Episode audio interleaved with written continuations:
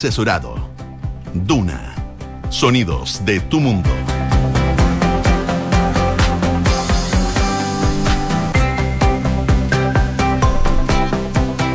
de la mañana con 30 minutos. Muy buenos días, ¿cómo están ustedes? Bienvenidos a una nueva edición de Antes que nada aquí en Radio Duna. Día miércoles, mitad de semana, 24 de agosto, ya terminando el mes de agosto también. ¿O no? No, todavía queda una semana. Pero bueno, se va a hacer corta, esperemos. 6,4 grados de temperatura a esta hora de la mañana. La máxima va a llegar hasta los 20 y se espera principalmente nubosidad parcial durante toda la jornada del día de hoy. Pero claro, esas temperaturas van a ser realmente agradables, los 20 grados que vamos a llegar hoy día en la capital. Si nos vamos a Viña del Mar y Valparaíso, donde nos pueden escuchar en el 104.1, 6 grados de temperatura máxima de 15. Cielos principalmente cubiertos con neblina, sobre todo durante la mañana. Durante la tarde se esperan nublado ocasionalmente nubosidad parcial y viento de entre 25 a 40 kilómetros por hora. En Concepción, 10 grados a esta hora, máxima de 13, cielos principalmente cubiertos. Ya mañana podría despejarse en Concepción. Y en Puerto Montt, donde nos pueden escuchar en el 99.7, menos 2 grados solamente a esta hora de la mañana. Hay niebla en estos momentos. La máxima va a llegar hasta los 9 acompañado de nubosidad parcial y ya desde mañana vuelve la lluvia a esa zona del país, lluvia que se podría mantener por lo menos este jueves y viernes en Puerto Montt y sus alrededores, según lo que nos indica la Dirección Meteorológica de Chile. Hacemos un resumen de las principales informaciones que están ocurriendo en Chile y el mundo en los titulares.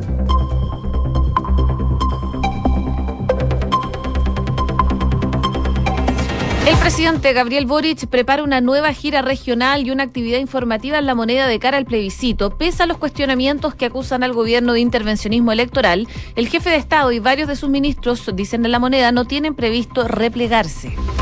El oficialismo se distanció del plan del PPD para el 5 de septiembre y emplazó una definición de mecanismos para después del plebiscito. La filtración de una propuesta del PPD sobre lo que debe hacerse después del plebiscito, ya sea en caso de que gane el apruebo o el rechazo, fue vista como una demostración de derrotismo al interior del oficialismo.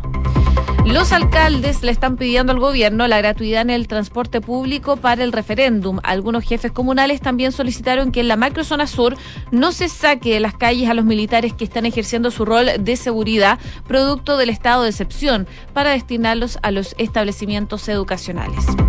El gobierno le puso suma urgencia al proyecto de 40 horas y propuso una gradualidad de 5 años para implementarlo. La propuesta incluye una rebaja inicial de 45 a 44 horas durante el primer año y así gradualmente. También incluye una reducción de la jornada parcial y excepcional.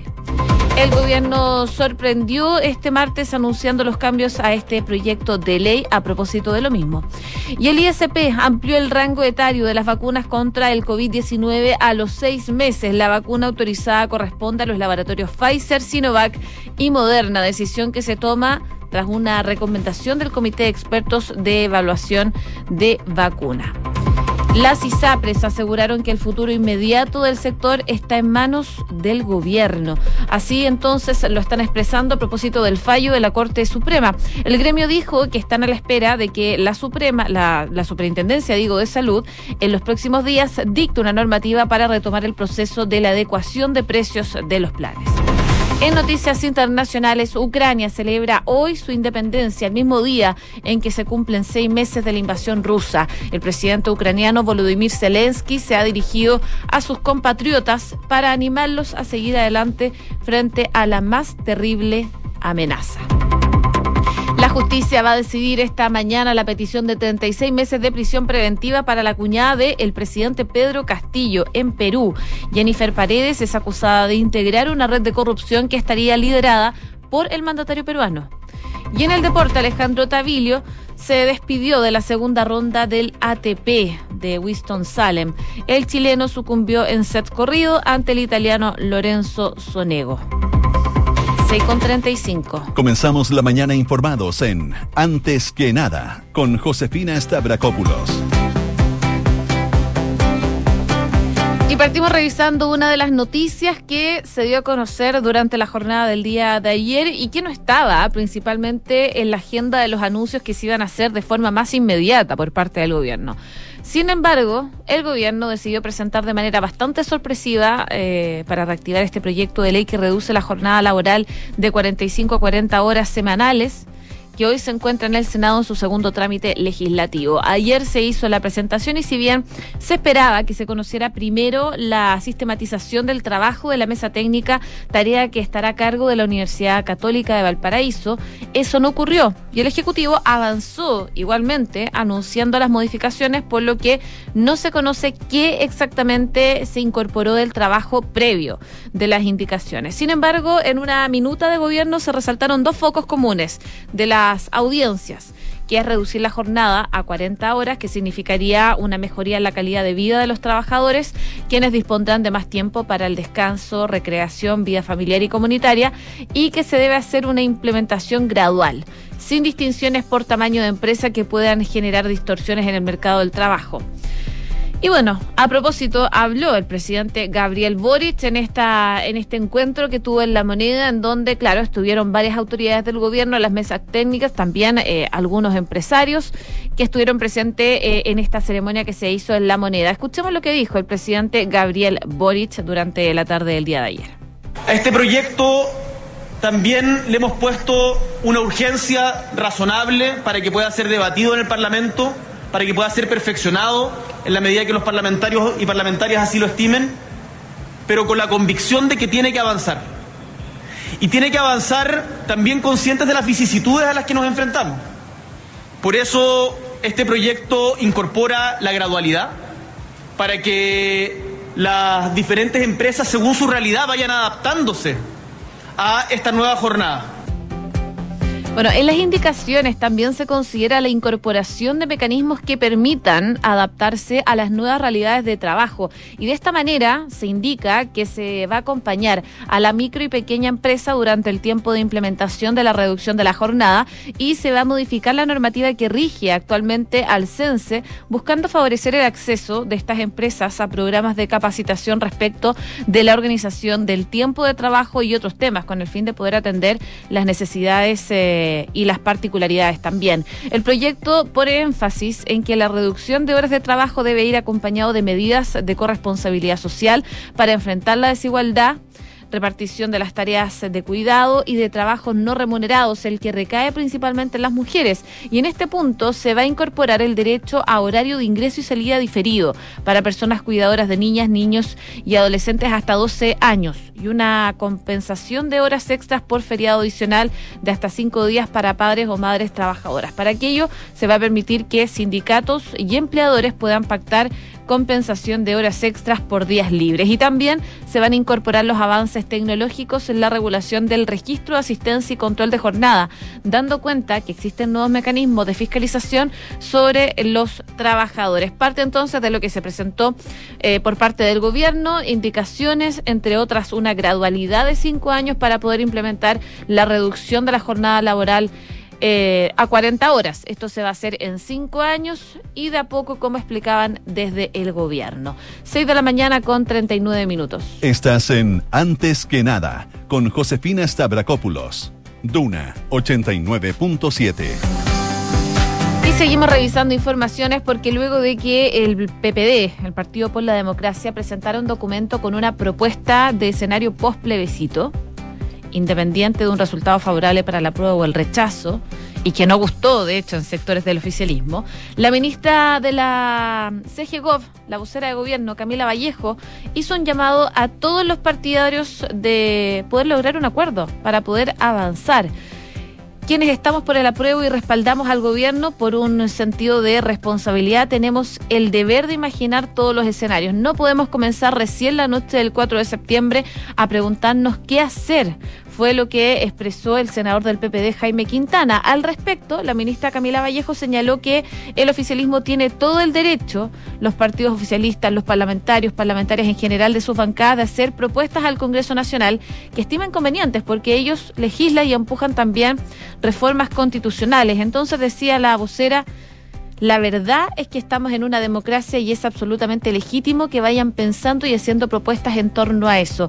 Hay que mencionar que la propuesta del PPD si gana la prueba, es impulsar un acuerdo en torno a un paquete de reformas constitucionales con un plazo inicial de seis meses y crear también un grupo de trabajo transversal con expertos de diversos sectores para poder desarrollar un trabajo consultivo en los proyectos de ley y el cambio de gabinete que eh, el presidente Boric evalúe. Y en el caso de que eh, triunfe el rechazo, sugirieron 10 criterios para una nueva convención donde se plantea que el Congreso establezca el mecanismo y el plazo de la nueva Asamblea sin necesidad de un nuevo plebiscito de entrada, quien el nuevo órgano debiese ser 100% electo a partir de elecciones llevadas a cabo en noviembre de este año para así generar una nueva constitución para enero del 2023. Con esto en mente, la ministra Vallejo comentó que como gobierno querían insistir en algo que es importante y aclarárselo a la ciudadanía. La propuesta constitucional o de reforma constitucional en general tiene un quórum que supera los 50 más 1.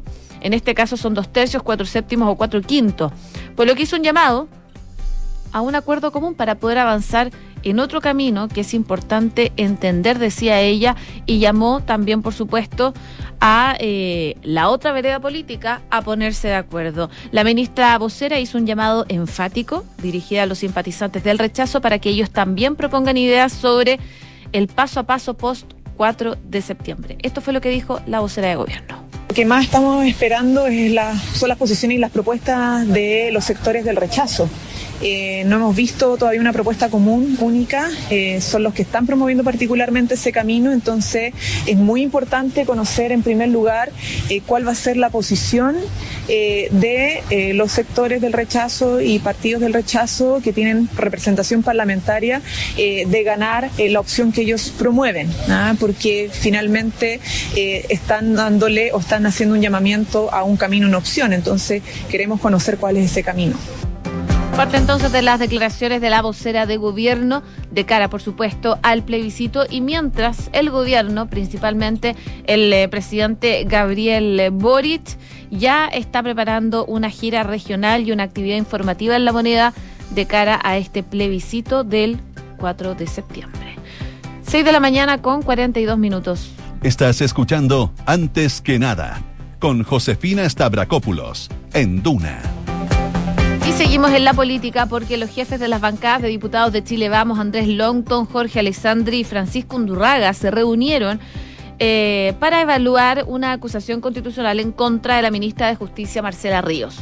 Esto ante la falta de acciones por parte del gobierno frente a lo ocurrido en el centro penitenciario de Angol, esto en la comuna de la Araucanía. Y según lo que explicaba alguno de los parlamentarios, el diputado Longton, por ejemplo, decía que en ningún país civilizado donde impere el Estado de Derecho es posible que una organización radicalizada firme un acuerdo con el director regional de Gendarmería para que previa amenaza a muerte al alcalde eh, de la cárcel, motines, atentados, incendiarios, para que tres condenados mapuches que estaban en huelga de hambre pudieran obtener beneficios carcelarios. En la misma línea, el diputado Undurraga señaló que hasta cuándo el gobierno va a permitir que no exista Estado de Derecho. No puede ser posible que eh, finalmente al alcalde de Algol se le amenace a él y a su familia y después él tenga que transar con individuos y le ordenen trasladar presos de una cárcel a otra, francamente inaceptable. Respecto a las posibles responsabilidades, según lo que argumentaron los parlamentarios, es que la ministra de Justicia dice que es facultad de gendarmería. Nuevamente el gobierno se deslinda, acusó el diputado Alessandri, quien también hizo un llamado a dar a conocer la orden del Ministerio del Interior para ingresar con fuerzas especiales con el GOPE a esa cárcel, donde está el Estado de Derecho con el fin de contener los violentos que se produjeron en el recinto. Los parlamentarios advirtieron que eh, la ministra debe establecer responsabilidades principalmente administrativas y eventualmente penales en los próximos días, pedirle la renuncia al director regional de Gendarmería, Juan Navarrete, y revertir las medidas. Creemos que llegó el momento de estudiar la situación de la ministra de Justicia. Nos reuniremos, dicen, eh, principalmente desde... Em, el jefe de bancada de Bópoli, Francisco Undurraga, dice que se van a reunir con las bancadas de Chile Vamos y van a tomar las medidas pertinentes para citar a la ministra y ver si hacen una interpelación o incluso si llegan a una acusación constitucional. Los hechos ocurridos en la cárcel de Algón no son tolerables. El Estado de Derecho debe regir en todo Chile y si la ministra no se hace cargo tendrá que asumir su responsabilidad política a través de una acusación constitucional. Parte entonces de lo que explicaban los jefes de bancadas de Chile Vamos, que están evaluando esta acusación constitucional en contra de la ministra de Justicia por la situación que se ha generado en la cárcel de Algol. Esto por el controvertido acuerdo entre Gendarmería y comuneros que se encontraban en huelga de hambre y que permitió su traslado desde del recinto al set de la ciudad. 6 con 45. Escuchas antes que nada con Josefina Stavrakopoulos. Duna. Y novedades, por supuesto, en lo sanitario. El ISP, el Instituto de Salud Pública, informó que tras una recomendación del Comité de Expertos de Evaluación de Vacunas, aprobó ampliar el rango etario desde los seis meses de edad para la vacuna contra el COVID-19. Estamos hablando de eh, vacunas de los laboratorios Pfizer, Sinovac y de Moderna. Hay que recordar que a la fecha las vacunas autorizadas para uso pediátrico de emergencia iban desde los dos años en caso de Moderna, desde los tres años en el caso de Sinovac y a partir de los cinco años en el caso de Pfizer. Y según informó el ISP mediante este comunicado, que para tomar esta decisión el comité evaluó la información de seguridad, la eficacia y los datos de fabricación disponibles, que muestran que los beneficios de la inmunización son mayores a los posibles riesgos descritos en los estudios clínicos. Dijeron que los expertos destacan el uso de la vacuna de ARN mensajero por sobre el virus inactivo, pero al mismo tiempo enfatizaron que todas las vacunas evaluadas tienen una alta eficacia para poder prevenir esta enfermedad. Respecto a la relevancia de vacunar a, la, a la población pediátrica, que incluye lactantes, desde el ISP indicaron que implica otorgar alternativas preventivas según la disponibilidad de vacunas a niños y niñas que no solo están en sus hogares a cargo de sus padres o cuidadores, sino que también en las salas cuna o jardines infantiles y de esta forma también se refuerza la protección del entorno educativo. Así que en este sentido, lo que recordaban es que el esquema de vacunas indicado por los laboratorios para eh, Pfizer destinadas a niños desde los seis meses a cuatro años es de tres dosis. Las dos primeras dosis deben ser administradas con intervalos de tres semanas, seguidas de una tercera dosis administrada al menos con ocho semanas de diferencia. Y después de la segunda dosis, para la vacuna de Moderna, el esquema recomendado para la población de seis meses y dos años es de dos dosis en un intervalo de 28 días. En el caso de la vacuna de Sinovac, se aconseja para su uso un grupo de entre seis meses y tres años, dos dosis, con diferencias de entre 14 y 28 días. En cuanto a la campaña de vacunación contra el COVID, esta consideró en su inicio solo a los mayores de 18 años. Luego se sumaron adolescentes y luego a niños. Y en los últimos, ya eh, en este último grupo, el 6 de diciembre del año pasado se llegó al tramo de 3 a 5 años y en ese momento la población objetiva aumentó. Si en un momento, después cuando se hacía de mayores de 18 años era de más de 15 millones, sumando a los niños, esta eran 18 millones 900 mil. Luego, en julio pasado, el comité de expertos del ISP decidió ampliar el rango etario de la vacuna de Moderna desde los dos años de edad, luego de que la Central Nacional de Abastecimiento del Servicio de Salud presentara una solicitud para ampliar desde los seis meses. Así que desde los seis meses se va a comenzar a vacunar con la vacuna del COVID-19. Las vacunas autorizadas, como les comentaba, son de los laboratorios Pfizer, Sinovac y también de Moderna. C con 49. Estás en Antes que nada con Josefina Stavrakopoulos. Duna 89.7. Bueno, noticias internacionales, varias cosas, entre ellas lo que está pasando en Ucrania, porque eh, se cumplen ya seis meses de que comenzó la guerra. Esto cuando se celebra la independencia de ese país que por supuesto eh, vive momentos bastante complejos. En pleno toque de queda se generan estas celebraciones de la independencia de Ucrania que está celebrando el día de hoy a pesar de la terrible situación en la que se encuentran. El presidente ucraniano Volodymyr Zelensky se ha dirigido a sus compatriotas para animarlos a seguir adelante frente a sus más terribles amenazas. Sin embargo, ha destacado que las dificultades no solo se logrado eh, con una mayor unidad nacional, sino también reunir al mundo en torno a valores verdaderos. Dice que la bandera nacional se ha convertido en un símbolo mundial de valentía, un símbolo de quienes valoran una vida libre donde hay azul y amarillo no hay ni habrá tiranía. Donde hay azul y amarillo, no hay ni habrá salvajes, decía el eh, presidente de Ucrania, Volodymyr Zelensky, en esta celebración de la independencia, el mismo día, como les comentaba, en el que se cumplen seis meses de la invasión rusa. Y también contarles en noticias ya más cercanas a nuestro país, en Argentina, Cristina Fernández ha vuelto a asombrar a los 47 millones de argentinos en un extenso e inflamado descargo emitido por YouTube, pero difundido en simultáneo por la televisión local, denunció que la sentencia en el caso de corrupción por el que se le piden 12 años de cárcel ya está escrita. Para justificarlo, se ha valido de la lectura de tramos del expediente judicial y de artículos de medios de comunicación para llegar a una conclusión inesperada. La que me siento muy boluda, dijo, soy yo esto no es un juicio a Cristina, es un juicio al peronismo, a los gobiernos nacionales y populares, asegurado la dos veces presidenta de Argentina. Y enfatizó que si naciera 20 veces, 20 veces haría lo mismo, explicaba Cristina Fernández. Recordemos que el eje de su defensa ha pasado por atacar al gobierno de Macri y acusarlo de una corrupción mucho mayor que la que la justicia investiga en los años del kirchnerismo. Los diarios El Clarín y La Nación han sido blancos recurrentes de ataques e ironías, algunas de ellas quizás inconvenientes, como la que ha como la que dedicó a la jueza Sandra Arroyo, viuda del fiscal Alberto Nisman, muerto horas antes de que presentara una denuncia ante el Congreso en contra de Fernández de Kirchner. Arroyo Salgado, insospechada de ser kirchnerista. La líder peronista ha mostrado eh, más bien agitada y acelerada por momentos, aunque ha mantenido cierto hilo a lo largo de una hora y media de exposición. Eh, ella decía, me hubiese gustado tener más tiempo y ya ha perdido disculpas por no ser actriz y mirar bien a la cámara. Pero sabemos que a Cristina Fernández le da bastante bien esto de eh, tener discursos bastante largos y de darle un poquito también de dramatismo a lo que está ocurriendo. Bueno, parte entonces de eh, la defensa que hizo Cristina Fernández a través de esta transmisión a través de YouTube y que por supuesto vamos a seguir muy atentos cómo sigue la situación judicial de la expresidenta y actual vicepresidenta de Argentina. Los 12 años de cárcel y inhabilitarla para cargos públicos es lo que está pidiendo la Fiscalía. Ahora, vamos a ver qué decide la justicia respecto de eso en particular. 6 de la mañana con 52 minutos. Cifras, mercados, empresas. Las principales noticias económicas están en Antes que nada.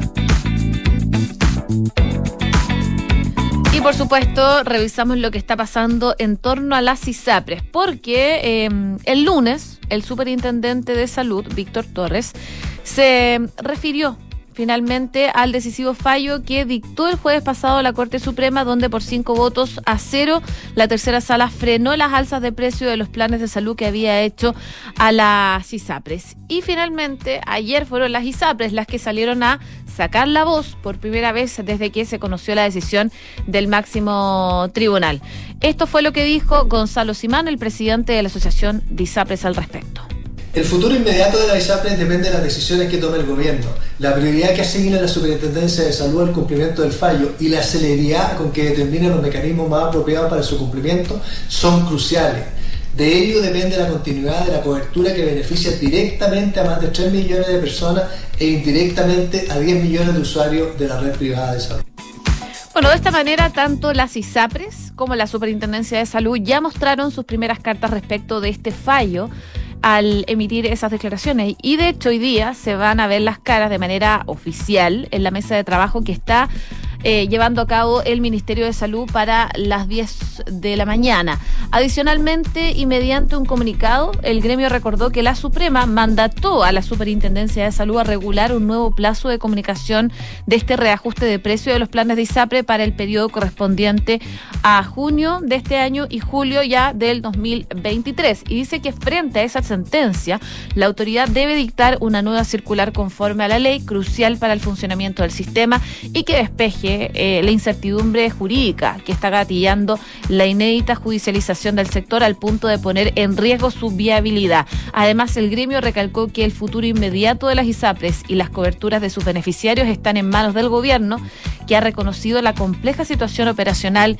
instalando una mesa de trabajo para poder abordar los problemas y en ese contexto la Asociación de ISAPRES está a la espera de que la Superintendencia de Salud en los próximos días dicte una normativa para retomar el proceso de adecuación siguiendo las directrices que ordenó la Corte Suprema. Y por último, señalan que la prioridad que asigne la Superintendencia de Salud al cumplimiento del fallo y la celeridad con que determine los mecanismos más apropiados para su cumplimiento van a ser cruciales para el funcionamiento de las ISAPRES. Parte entonces de lo que se está planteando. Hoy día, como les comentaba, va a haber esta reunión a eso de las 10 de la mañana entre el gobierno y la Asociación de ISAPRES. Y brevemente también contarles que una baja muy importante del dólar podría traer aparejado un eventual triunfo del rechazo en el plebiscito de salida del próximo 4 de septiembre, así por lo menos lo prevén algunos economistas como Sebastián Edwards y José Luis Daza, quienes participaron en el seminario LATAM eh, organizado por Moneda Asset Management, en donde también estuvo ayer el ministro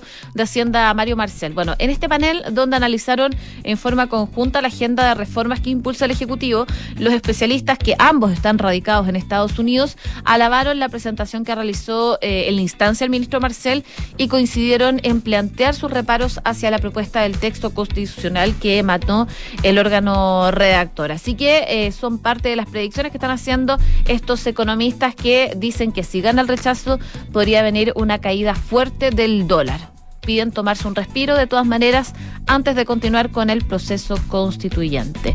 6 de la mañana con 56 minutos.